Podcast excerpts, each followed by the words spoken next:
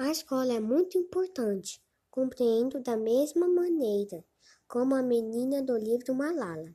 Caso eu não pudesse ir à escola, eu estudaria em casa.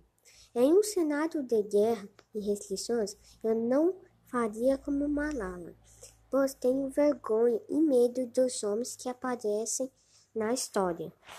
Intolerância religiosa é quando não respeitamos a religião dos outros. A minha religião é a católica.